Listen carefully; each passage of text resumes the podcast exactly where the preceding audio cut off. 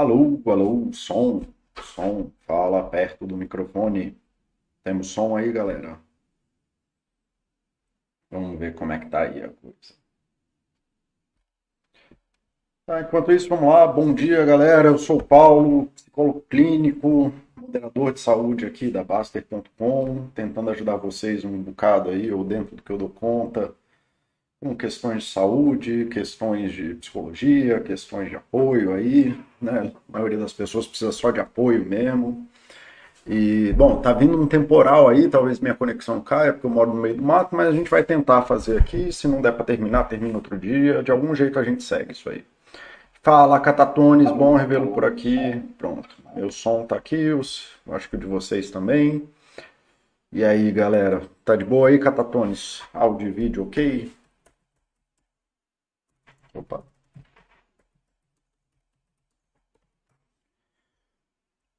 Como é que você tá? E aí, meu querido? Tá. Beleza, então o Catatones já foi aí, já falou que tá ok. É... Esse chat aí vem de uma galera que tá postando aí na Baster, tá postando sobre. Teve um post que a pessoa falou que não sabe se dá valor, não sabe que valor tem, ou não sabe que valor tem as coisas que tem.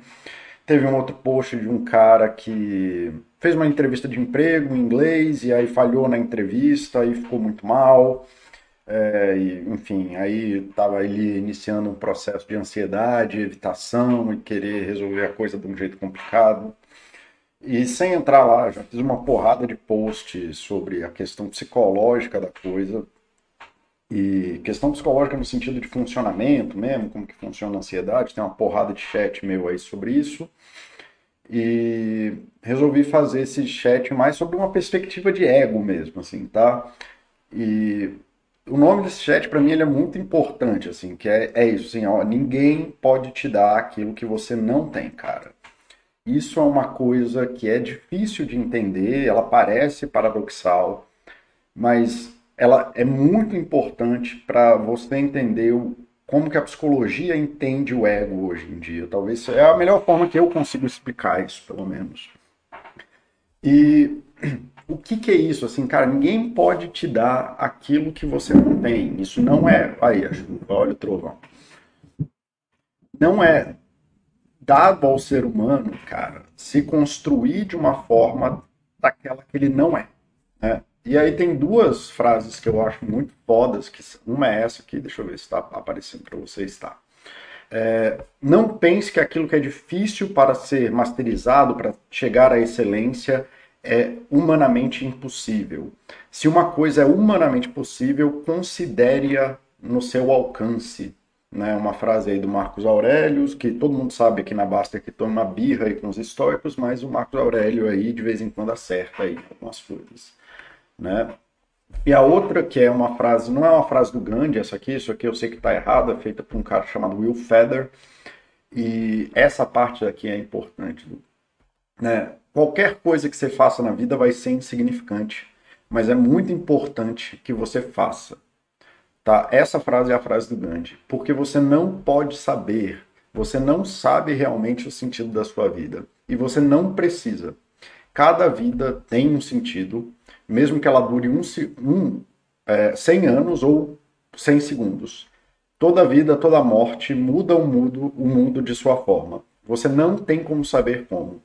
Né? Então não tome isso como garantido, não tome a vida como garantida, mas não leve ela muito a sério também. Não atrase as coisas que você quer, não, leve, não deixe as coisas em mal entendidos.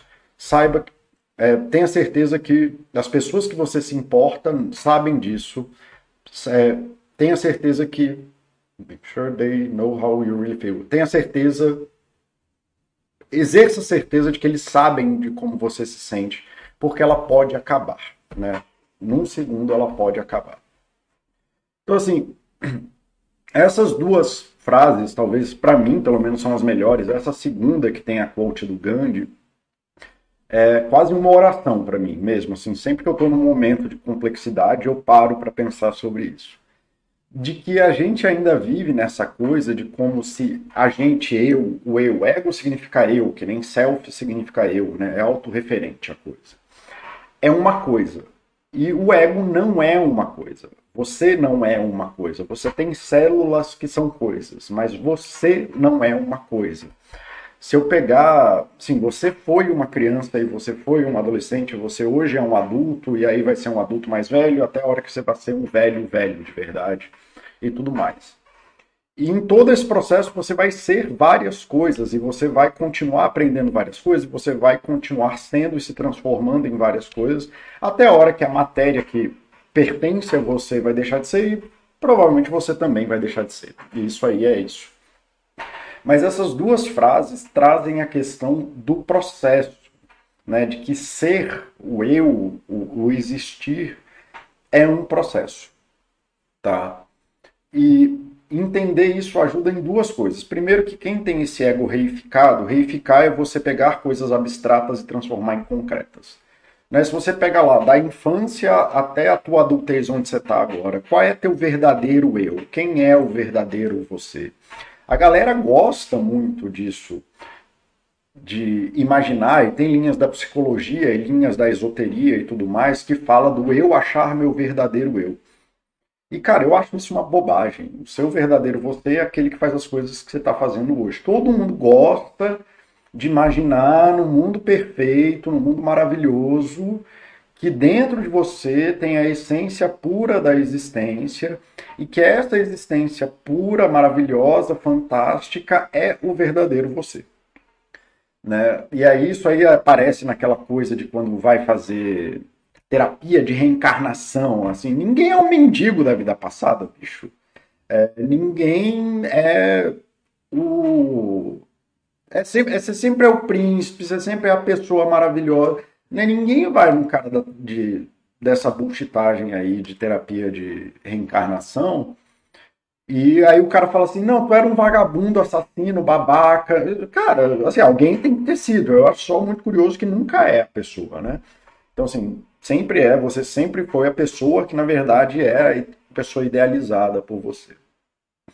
E isso é um problema, cara, porque essa idealização de pessoa, e eu já falei em outros chats e tudo mais sobre o self as a content, né, os, é, você se vê com um script, você se vê com um conteúdo, você se vê numa narrativa de vida onde você é um herói, e porque você é um herói as coisas são justas e belas para você, e maravilhosas e tudo mais. Mas aí vem a vida, cara, e como tem aquela frase do Mike Tyson, né, todo mundo tem um plano até levar o primeiro soco, e te bota nessas situações complicadas aí de você se perceber sem valor, você constrói um monte de coisa, mas não sabe o que você tem, é, ou não sabe dar valor para aquilo que você tem. Aí você se vê nisso de, não, eu sou profissional foda, ou eu tenho que ser o profissional foda, eu tenho que ser o cara isso, e aí reprova numa entrevista de reprova não, você não é selecionado numa entrevista de inglês, e aí o teu mundo colapsa em cima de você. E e você não sabe lidar com isso, porque na tua cabeça você não tem essa ideia de processo, de que você era um ser sem nada ali no começo, não é sem nada na discussão da tábua rasa, mas era uma pessoa que cagava e chorava, e aí foi evoluindo, foi se transformando nisso que você é hoje, e você vai continuar se transformando para o futuro. Né? Mesmo que você não saiba, e aí é que junta essa outra, esse outro quote aí do Will Feather, né, de que, cara, boa parte das coisas que você faz são insignificantes, né? Você não, não tem grandes impactos na vida das, do, do mundo, das pessoas. Hoje mesmo um cara postou aqui na Basta, deixa eu ver se eu acho esse post, né? Que veio aí essa onda de calor e a perspectiva do... Ah, não vou nem procurar não, dane-se. A perspectiva do aquecimento global, colocou o cara, deixou ele puto com todo mundo. E, cara, tem nada que a gente possa fazer sobre isso, sem verdade ou mentira. A gente pode se movimentar, tentar viver melhor, tentar ser mais ecológico e tal, mas individualmente, bicho, né, com China produzindo, com os Estados Unidos, é, porra, luz elétrica não tem jeito, é isso, a gente vai continuar fazendo essas coisas. Então, mesmo que você faça coisas insignificantes, a gente é insignificante, é muito importante que você faça isso. E um, é porque é a sua vida. E se você não faz nada com a sua vida, aí que a coisa fica insignificante de vez. Mas a sua vida tem impacto nas coisas, especialmente na sua própria vida, naquilo que você faz, naquilo que você é, naquilo que você constrói para você. E mesmo que você não entenda o sentido da sua vida, você não precisa ir para essa narrativa do ser idealizado, fantástico, maravilhoso, que, sei lá, é o trauma da juventude, que você queria ser o menino adorado pela mãe, o menino adorado pela professora na escola. Só são narrativas que eu estou usando para. Eu não acredito nessa bobagem, não. Mas que você tem. A sua vida vai ter um sentido, ela tem uma direção, um sentido no caminho de direção, né? independente do que você acha. Você não precisa saber qual é esse sentido, mas você pode construir esse sentido e transformar isso numa coisa positiva para você. Tá? E começa daí essa frase que eu coloquei no título do, do chat, do ninguém pode te dar nada daquilo que você não é. Vamos supor que eu chegasse aqui e falasse assim, cara, eu sou campeão Grand Slam de tênis e que vocês acreditassem nisso. Né? Porque vocês confiam em mim e tudo mais, mas isso não me faz um campeão de Grand Slam. Eu falar que eu sou psicólogo ou ter um diploma de psicólogo não me faz ser psicólogo. Né? Eu acho isso muito massa. O que me faz ser psicólogo é ter o diploma, tá? É assinado e ter meu registro no CRP, mas é eu agir na direção das pessoas. Se eu fosse um psicólogo que não tem pacientes ou que prejudica a vida dos pacientes ou tudo mais, eu não seria um bom psicólogo. E as pessoas não podem me dar isso. Isso é uma construção que eu fiz na minha vida em sei lá quantos anos. É, eu estudei para isso, eu me transformei nisso.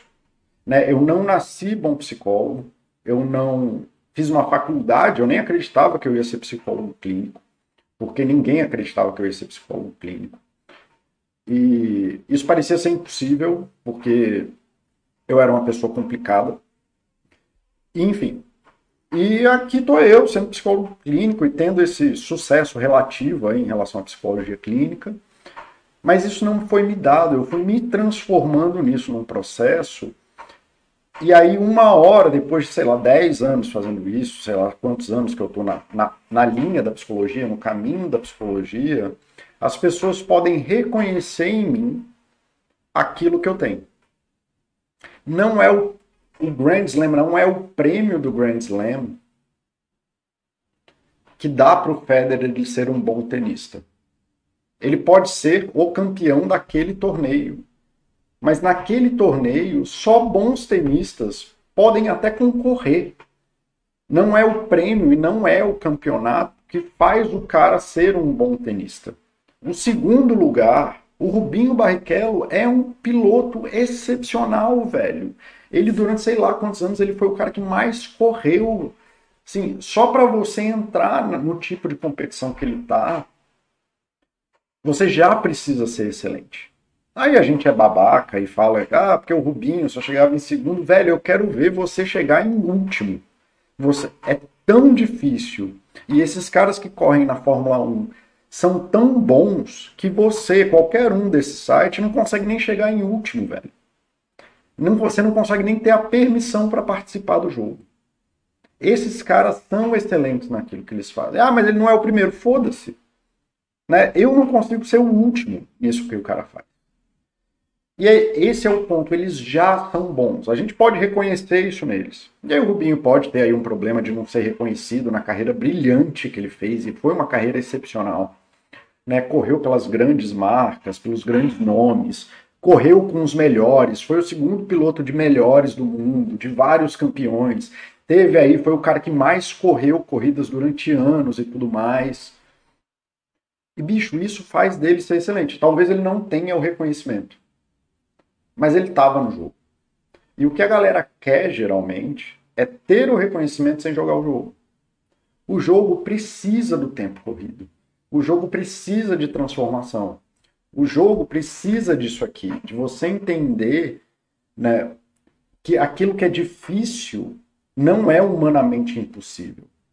Ele está no nosso alcance dentro de algumas limitações. A excelência daquilo, você mastery, né, to master something, para você masterizar, no sentido de virar alguém excelente naquilo, vai tomar tempo, vai suar, você vai, mas você pode fazer aquilo. Tá? O que não vai acontecer é você se tornar algo que você não faz nunca. Isso vale para tudo. Né? É daí, inclusive, que existe alguma verdade no bullshit que é de Instagram, do ah, para você ser amado, você tem que aprender a se amar. Sim, é verdade. Isso tem uma verdade aí.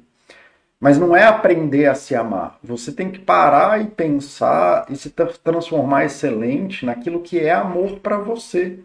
Porque ninguém pode te dar um amor sendo que você não exercitou o amor que você quer para você. Você não, ninguém pode te dar uma amizade se você não para para pensar em que, o que é ser amigo para você e você se torna excelente naquilo. E aí, à medida que você vai se tornando excelente naquilo que você faz, isso vai abrindo e fechando portas, isso vai facilitando, tirando grupos ou aproximando grupos. E aí você vai criando mais daquilo na sua vida. Mas você é uma ferramenta que, de construção contínua. Você está sempre se transformando e progredindo para algum lugar. Só que se você não para para pensar em qual é o amor que você quer dar para você, você não para para pensar em qual é a amizade que você quer dar para você, você não para para pensar em qual é o pai que você quer ser para seu filho, qual é a mãe que você quer ser para sua filha. Né? Essa coisa de pai e mãe é foda, porque, cara, tá foda.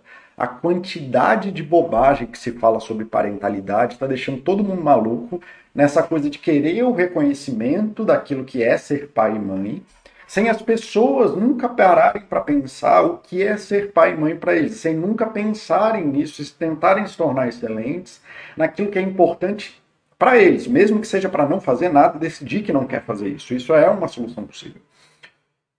E aí ficar presa nisso de querer o reconhecimento do que é ser pai e mãe para os outros, vivendo essa vida maluca sem nunca pensar no que é ser excelente para você. E eu te garanto, ninguém pode te dar isso, ninguém. Não existe prêmio de você ser um bom pai ou uma mãe. Isso não existe, isso nunca vai acontecer na vida.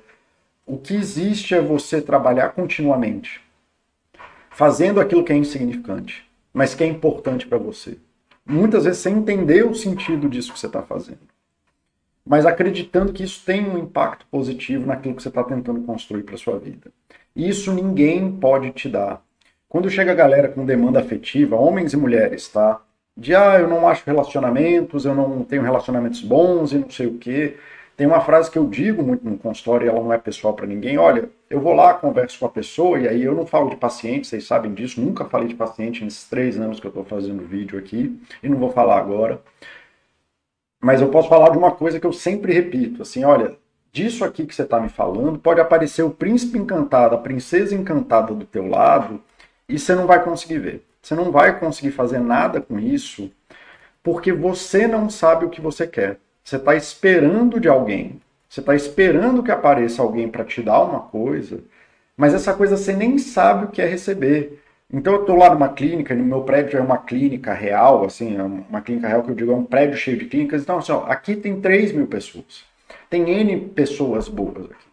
Você não sabe se conectar com essas pessoas. Você não sabe o que é amor para você. Você não sabe o que, que é você lidar com uma pessoa num momento de dificuldade. Você não sabe e você nunca parou para pensar sobre essas coisas. Então, o amor de outra pessoa não vai vir para você para te salvar. O amor de outra pessoa vai vir para você, para dentro disso que você trabalhou para você, aquilo que você se devota que é importante, vai somar na sua vida e você com essa outra pessoa vão tentar fazer uma busca juntos. Mas não existe amor mágico. Isso eu falei ontem no consultório, tá, gente? Só para vocês saberem, é bem recorrente mesmo.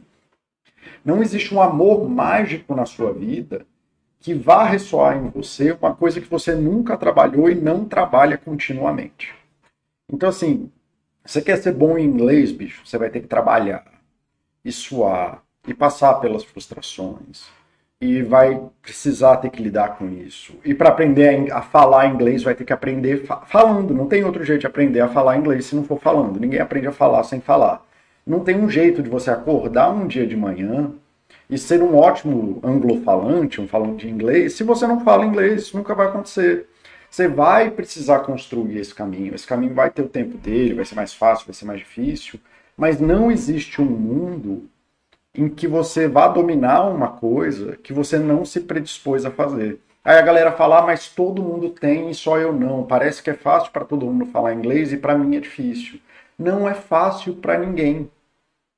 todo mundo tem que dar os pulos e todo mundo tem que dar os gatos, cara. E é isso, aí a gente tem que lidar. E tem complexidades maiores na vida de um, tem complexidades menores na vida de outro e por aí vai, mas é difícil para todo mundo.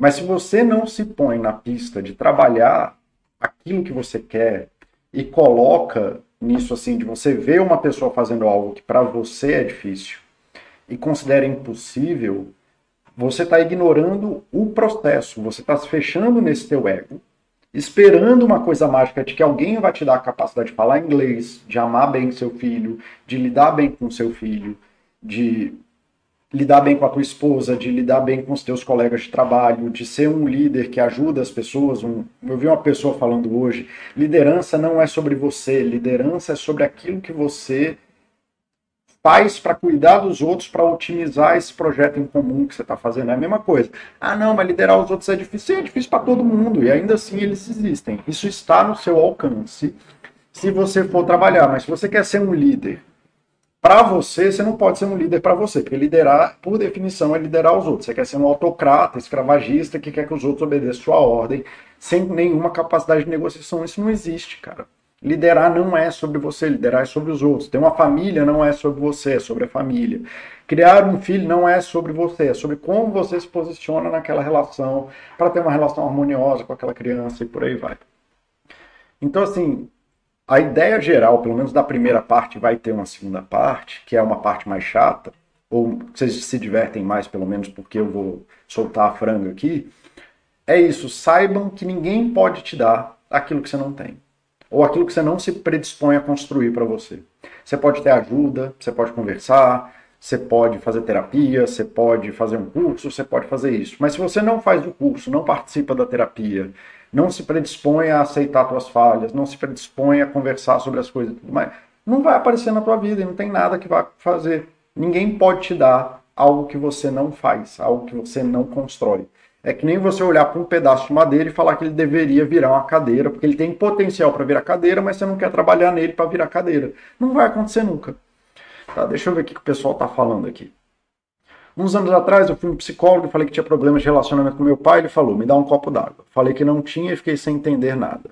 Depois ele me pediu como que eu esperava que meu pai se relacionasse diferente comigo, sendo que meu avô era um bêbado e espancava os filhos. Complexo. É basicamente isso. Assim, se o teu pai, vai o tem, nunca se botou na pista para aprender novas coisas. E aqui, ó, novamente, eu não estou falando de você, eu estou, não sei nada da tua vida, bicho, não sei se tu é um troll que tá falando asneira aqui, não sei se tu tá inventando essa história só para querer engajamento, não sei se tu tá falando a verdade. Então só estou usando isso como alegoria, tá, do que eu tô falando.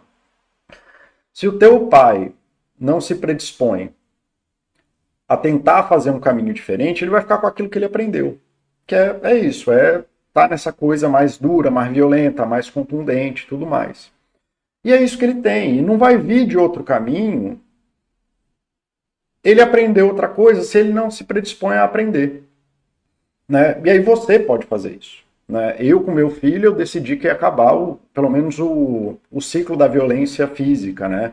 Eu apanhei muito na infância, meu pai apanhou muito na infância, eu parei, refleti, quando tive um filho, falei, isso não vai acontecer eu vou dispor de qualquer outro método que não envolva é, violência física. Né? E aí eu tento lidar com isso porque eu não acho, eu não acho que isso seja uma forma razoável de lidar com uma criança ou com qualquer ser humano, muito menos uma criança. Né? Então, assim, não vai vir, acima de tudo, não vai vir do seu pai uma nova relação se você também não se predispõe a criar novas relações, relações melhores com outras pessoas. E é exatamente isso. Não vai vir, não vai te dar calma, não vai te dar. Seu pai, mesmo que seu pai mudasse depois que já mudou isso, não significa que você fosse mudar a tua relação com ele também. Isso, isso são coisas que as pessoas não podem te dar. Né? A tua maior ferramenta de trabalho no mundo é você. Né? Você vai se transformar para alguma coisa, não importa o que aconteça. Você, no mínimo, pode escolher aí qual é a direção dessa transformação que você vai ter de um jeito ou de outro. Né? Um exemplo besta, você vai envelhecer, você fazer academia, fazer alongamento, fazer mobilidade. Para ser um velho saudável, que consegue se mexer, que consegue ser forte, que não vai precisar da ajuda dos outros para fazer compra no mercado, para levantar da cama, é definido por essa transformação que você decide fazer agora. Ou não, você pode chegar num velho que é obeso e não consegue se mexer e tudo mais e pedir pororó. Beleza? É mais ou menos isso. Mas você vai se transformar de um jeito ou de outro. Você pode guiar essa transformação. Mas se você não fizer nada para isso, isso não vai vir. E aí as pessoas podem lá na frente reconhecer como, ah, nossa, o cara ali, o Wild se esforçou um monte para ser um velho saudável e tudo mais. Ou não, e foda-se, mas isso não vai mudar o fato de que você é saudável. Só você pode se transformar. Ou só você pode se dar abertura para transformar. Só você pode se botar na pista de transformação que você quer. Isso nunca vai vir de fora. As pessoas não podem te dar isso. É que nem. Qual é, a, é esse exemplo que eu faço. O que qualquer pessoa pode fazer para que você, Wild Thing, se transforme no maior tenista do mundo agora? Que, que alguém pode, ninguém pode fazer. Só você pode ir lá treinar e fazer e falhar nisso, mas só você pode tentar fazer isso. Beleza? É, Suzana Trave. Boa, Suzana. Bom revê-la por aqui. Bom vê-lo, Caramelo Holder. Bom vê-lo, Rasgabucho. Obrigado aí pela audiência, galera. Bom vê-los por aqui. Será que todos queremos ter uma opinião, imagem de nós mesmos? Não sei. Eu mesmo não quero, não. Eu quero viver a minha vida. Eu quero ter uma opinião das coisas que eu quero. Né? Aí, se isso é bom ou ruim, eu não sei. Eu, eu aceito o cobertor que eu me cubro, tá? Aí, se todo mundo quer isso, eu conheço umas pessoas que não, conheço muita gente que sim, boa parte dos meus pacientes sim, que é a segunda parte do que eu vou falar agora, viu, Suzano? Mas eu, eu mesmo, eu acho que essa guia, ela não é obrigatória, eu acho que ela é ensinada, eu acho que ensinam muito mal, muito, muito eu acho que não só não ensinam, como ensinam o oposto para a gente. De que a gente deveria ser bom, de que a gente deveria ter uma imagem maravilhosa, que a gente deveria ter essas narrativas fantásticas da gente, e eu não gosto disso. Eu, pessoalmente, não gosto disso, a psicologia também não gosta disso, ela gosta mais dessa perspectiva de processo que eu estou te falando, de que a gente vai errando e acertando, porque ser bom, ser perfeito, não sei o quê, exige uma coisa que é complicada, que é você prever o futuro. Exige você saber que suas ações, você precisa saber o impacto de todas as suas ações e de você ser uma pessoa maravilhosa, que só toma decisões corretas para você, para os outros e para o futuro. Isso é impossível, então está fora da realidade. Aí entra no que o Caramelo Holder falou, afirmativas extraordinárias requerem evidências extraordinárias e todas as evidências é, dizem que a gente é um bando de macaco que está tentando sobreviver de formas complexas. Tá? Rasgabucho, boa tarde, chegando atrasado. Entendido, né, diz Wild Thing aqui para mim. Deixa eu ver se a galera no YouTube está falando alguma coisa. Não está? Beleza, seguimos. Na outra coisa, na outra verdade dessa frase que eu estou falando, e aí é a hora que eu solto a franga e tudo mais, vem da mesma dificuldade do ego, esse ego reificado, esse ego conceitual, esse ego de uma narrativa maravilhosa de que eu sou o floquinho de neve, eu sou o alecrim dourado que nasceu no campo sem ser semeado e tudo mais. Vem aí a pergunta que a Suzana fez: será que a, a gente te, quer ter uma opinião positiva e boa de nós mesmos? A gente é muito mal ensinado desde a infância ali com a caneta vermelha, com você errou, você tá vendo, você é burro, você não consegue fazer as coisas, como se isso fosse ruim. E a gente tem muita dificuldade de assumir que a gente faz merda. E assumir que existe ali coisas vilãs na gente, que a gente não é só o herói da nossa história, que a gente também é o babaca da nossa história. E aí, na mesma toada, bicho, ninguém pode te dar uma coisa que não existe em você. E aí é o exemplo que eu sempre falo. Se você tem raiva de alguém no trânsito, aí é aquela, ah, mas é porque o cara me fechou. Não, é porque existe essa coisa vil em você. Existe essa coisa vil, eu não faço julgamentos de valor dessas coisas, só estou falando da agressividade. Não, mas é porque no trânsito eu tô certo, eu sou o empoderado, filho da puta, que aí não pode, o cara me fechou, o cara cortou, o cara entrou não sei aonde, andou devagar na faixa tal, e aí agora eu posso ser o cara que xinga, o que dá dedo, que dá luz alta, que faz isso, que faz aquilo, que aperta a buzina. Saiba, ninguém está fazendo isso para você fazer aqui. Ninguém está te dando isso e você fazendo aquilo. É isso pertence a você e você é assim. Então é importante a gente parar de justificar os nossos erros e as nossas falhas por causa dos outros. Então a gente vai lá e fala: Não, eu gritei com meu filho porque ele reprovou e aí eu vou ter que pagar. É, aí você tem que fazer uma escolha de assumir ou negar aquilo que tem de ruim em você, ou aquilo que faz mal, aquilo que você não acha certo, ou se você acha certo, foda-se, só saiba que não é saudável, e de como que você vai trabalhar isso. E aí, se você trabalhar isso para tentar ser uma pessoa diferente, talvez você consiga fazer alguma coisa diferente. Mas se você continuar cometendo o que na psicologia se chama erro fundamental de atribuição, erro fundamental de atribuição, ou viés é, fundamental de atribuição, é a mania que a gente tem de achar que as coisas nossas são produtos das nossas ações, as coisas boas que a gente faz são produtos das nossas ações, e que as coisas ruins que a gente faz são produtos do meio. Né? Então a gente fica com a parte fundamentalmente boa daquilo que a gente faz. Ah, eu passei na prova porque eu sou inteligente, não é porque o meu professor ensinou a matéria.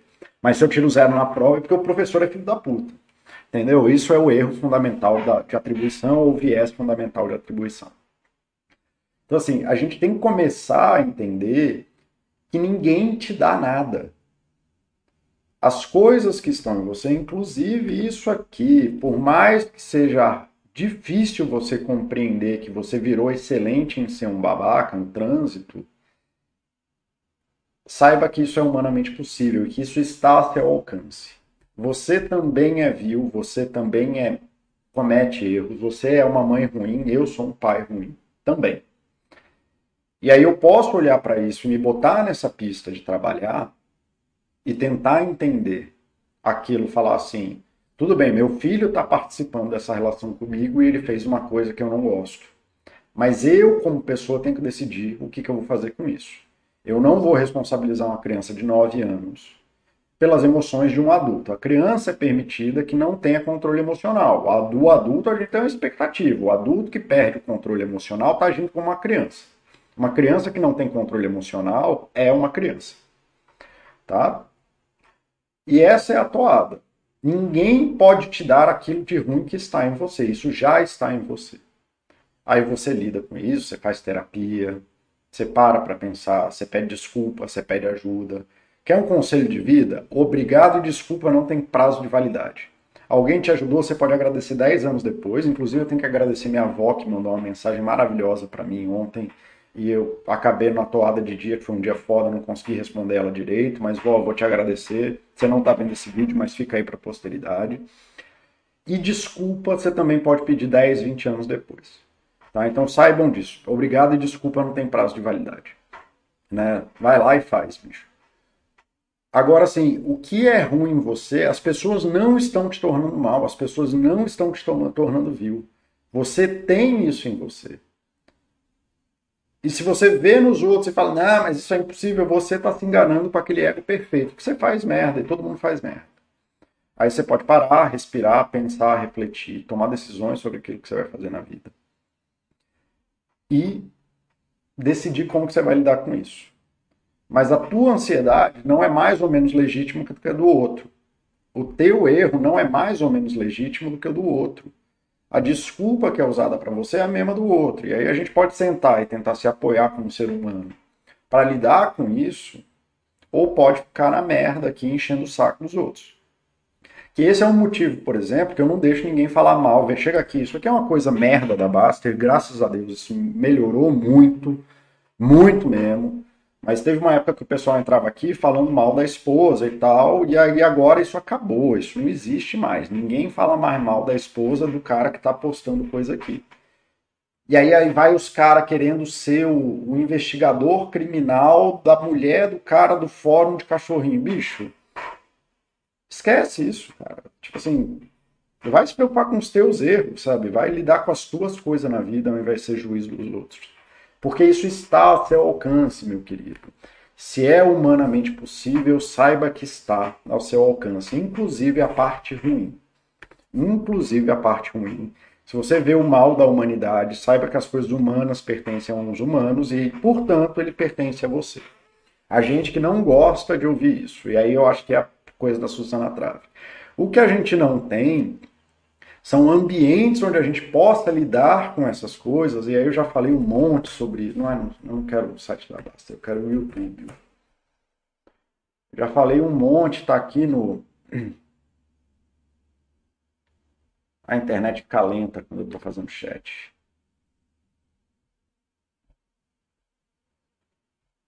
Cadê? Você clica aqui em ao vivo e vê todos os vídeos que eu tenho. Cadê, ó? Tem aqui no, nos chats sobre depressão, tem conexão com os outros. Nesse aqui do Parem Ser Maluco com os Filhos também tem isso. Eu achei que eu tinha feito um de relações, ah, de relações tóxicas. Aqui, relacionamentos saudáveis. Nesse chat aqui de relacionamentos saudáveis, deixa eu copiar o link e mandar para vocês. Deixa eu mandar para a galera do YouTube também, que vai ver isso aqui depois e já está aí também. Pronto. E nesse chat eu falo que a gente não tem são espaços onde a gente possa ser acolhido nos erros, nas dificuldades e tudo mais, e trabalhar isso com qualquer outra perspectiva social. Você quer aprender inglês? Você vai atrás de um curso de inglês, se prepara, lida com isso e tudo mais. Você é um babaca com seu filho, você lida mal com seu marido, você lida mal com a esponja em cima que seu marido deixou lá, com a toalha em cima da, da cama, bicho, vai trabalhar isso, cara. Vai, ser, vai ficar tranquilo com isso, vai aprender a viver com calma, não adianta ficar soltando a franga. Não, mas o meu marido é a toalha, é a mulher que gasta, eu não sei o que, bicho, puta que pariu, para pra pensar, velho. Por que, que você tá num casamento que você só fala mal da pessoa que você tá junto? Não tem alguma coisa errada contigo, não? E por aí vai. Então, assim, saiba que os erros que existem na tua esposa, no teu filho, na casa do caralho, do cara do trânsito, no teu chefe, também existe em você. E aí você trabalha isso em você e vai vivendo isso melhor, cara. Deixa eu ver aqui o que o pessoal tá falando. Denzel Rich, boa tarde. Eu que agradeço, bicho, agradeço aí demais a audiência, tô aí sempre presente. Brujo, é, gosto muito dessa visão de dentro para fora a partir do indivíduo, do humano, animal. A autoconsciência e a aceitação são fundamentais para ter uma vida melhor. Sim, inclusive também tem um chat, esse só está na Baster, talvez seja um que eu tenho que refazer aí para o meu canal, sobre os dois tipos de autoconhecimento. Aí tu procura aí no site da Baster, bicho, autoconhecimento. São dois, é um chat que eu explico dos dois, exatamente isso que você está falando o autoconhecimento da perspectiva histórica, da perspectiva animal, seja lá o que for, e o autoconhecimento do presente. É um chat bem legal, talvez eu refaça ele. E Suzana, será que tem a ver com uma mudança de hábitos sociais no, no respeito ao que é bem mais aceito, que somos um bicho que é? Será que tem a ver com uma mudança dos mandatos sociais, no respeito a que agora é bem mais aceito que somos um bicho que erra? Nossa, Suzana, tu tá fazendo umas perguntas, não tô achando ruim não, só tá me parando, botando para pensar.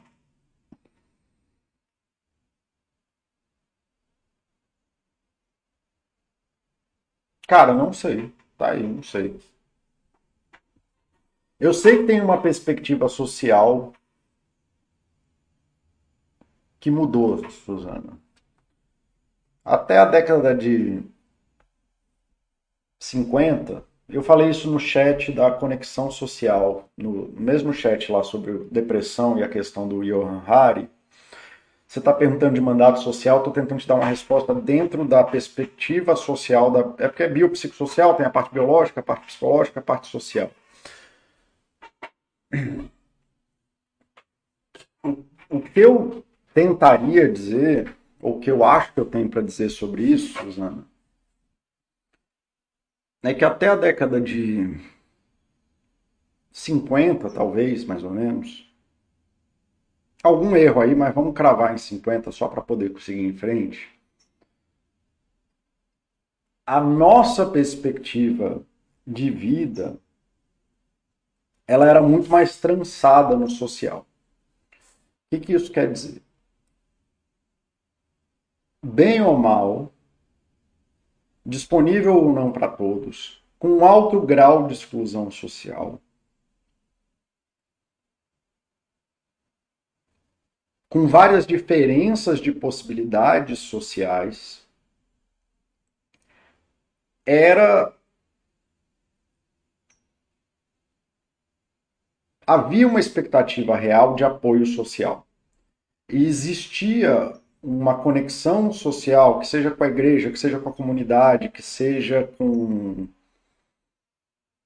com o bar, né? Aquela coisa do cara sair do trabalho e tomar cerveja no bar, essa coisa icônica que a gente vê no, nas séries de época.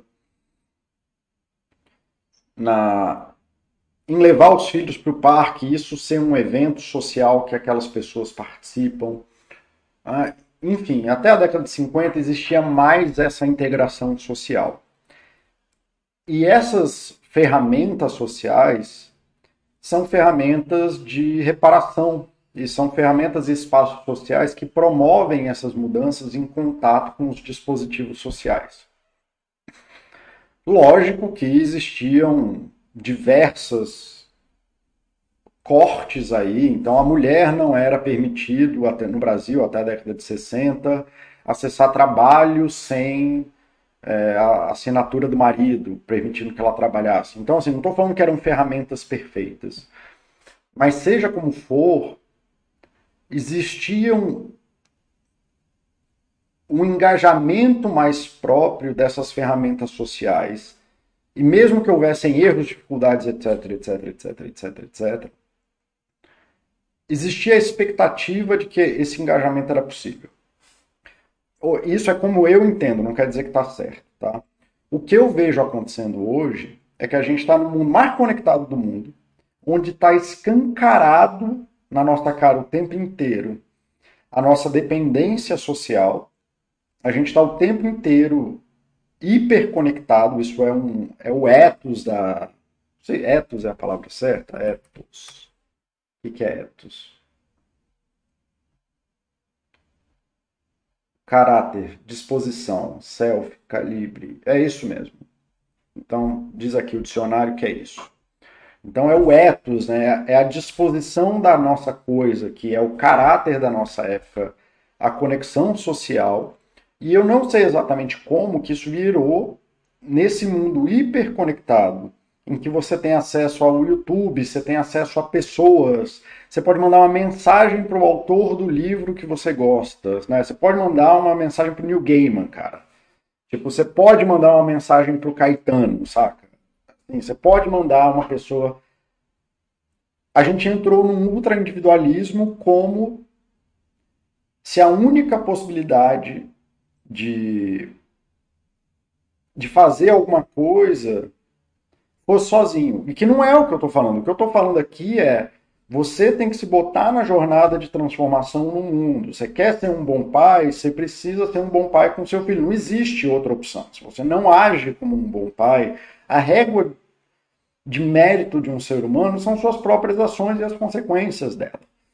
Então, assim, se você não é um bom pai, você não é um bom pai, não tem nada que vai acontecer para você, ninguém pode te dar um prêmio de bom pai. Você não é um bom marido, não tem nada, você não é um bom trabalhador, você não sabe falar inglês. Se você não se botar na jornada e nas disposições sociais para aprender a falar inglês, não vai acontecer nada você poder falar inglês. É, é só isso, você se torna ferramenta das ações que você tem. Quanto mais você faz uma coisa, melhor você fica nelas.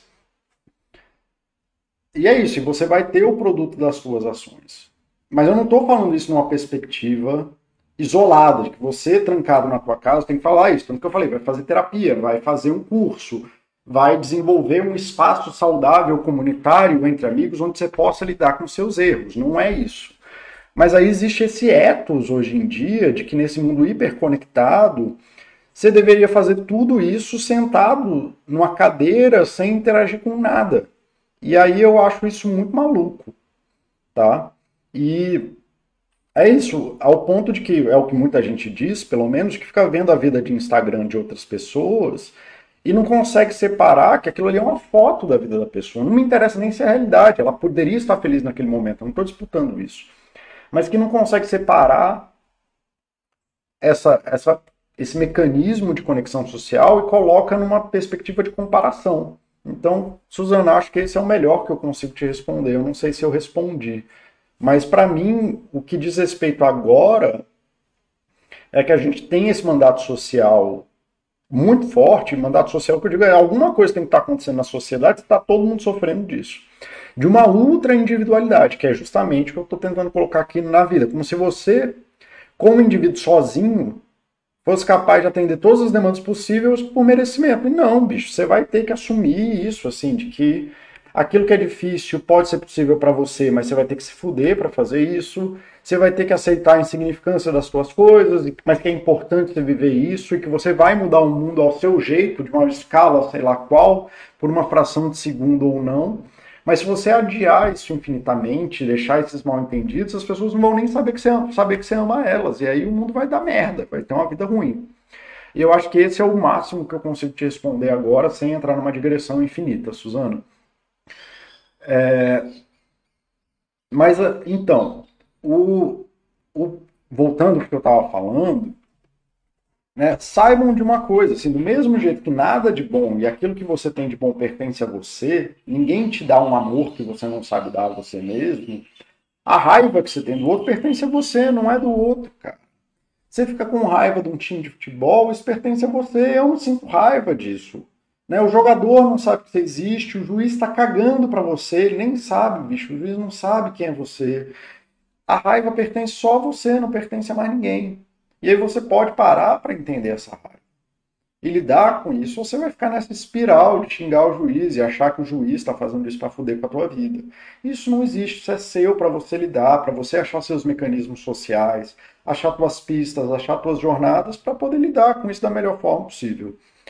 Bom, galera, era isso que eu tinha para falar por hoje. É, um chat mais curto aí, eu vou dar um tempo aí só para ver se alguém tem mais alguma pergunta e já vou encerrando aqui. Eu vou responder o Oxa, a Suzana, assim, enquanto isso, se alguém tiver alguma coisa para falar, pode falar aí. E, e aí eu vou respondendo aí para ocupar esses últimos minutos, mas o que eu tinha para falar já foi. Boa tarde. Ótimo resto de semana para todos. Eu que agradeço. Hoje, hoje não deu para acompanhar na correria aqui. Pode correr, abraça a filha. Também aí um abraço para você, para tua esposa, para tua filha. É, porra, hoje, obrigado aí pelo reconhecimento do meu trabalho, bicho. Obrigado mesmo por tudo, cara. Tu é uma pessoa muito especial aí na minha vida. Hoje em dia, mais conhecimento de valores como da própria responsabilidade, a necessidade de impessoar a mudança que queremos no mundo. Tá, ok. De nada. É, e sobre a coisa da responsabilidade também temos vídeo, Suzana. Suzana, você está me fazendo é, fazer marketing. Obrigado aí, é uma coisa que eu sou péssimo, que é fazer marketing. É, cadê? Rapaz, já tem 10 meses, né? Já é Natal de novo. Cadê? Ao vivo.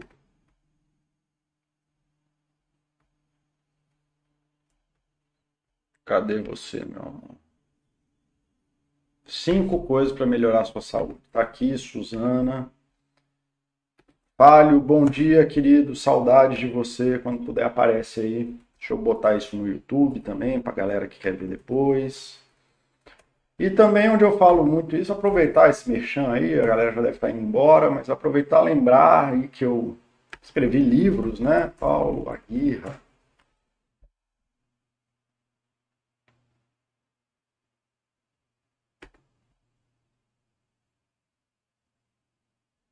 talento, porque quando eu faço aqui, o mínimo que você precisa saber sobre saúde mental, né, o livro que eu escrevi aí, e com os textos que eu fiz na Baster. Né, eu adorei a resenha que fizeram desse livro aí para mim, cadê? Então. Cadê? É, aqui. Cadê?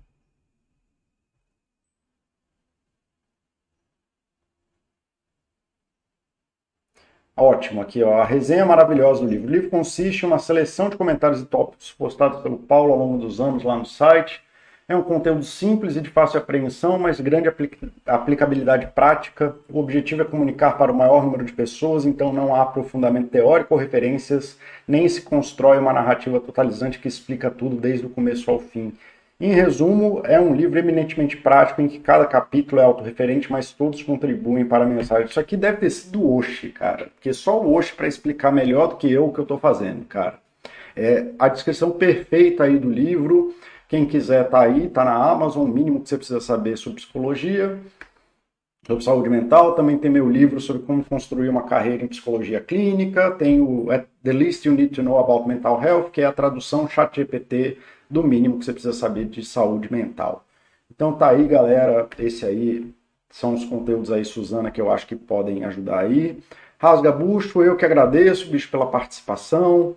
Como sempre, obrigado a todo mundo aí. Bom resto de semana. Brigadeza, Paulo, será sempre um, é sempre um prazer. Eu, cara, é sempre um prazer falar com vocês. Eu que agradeço. Então,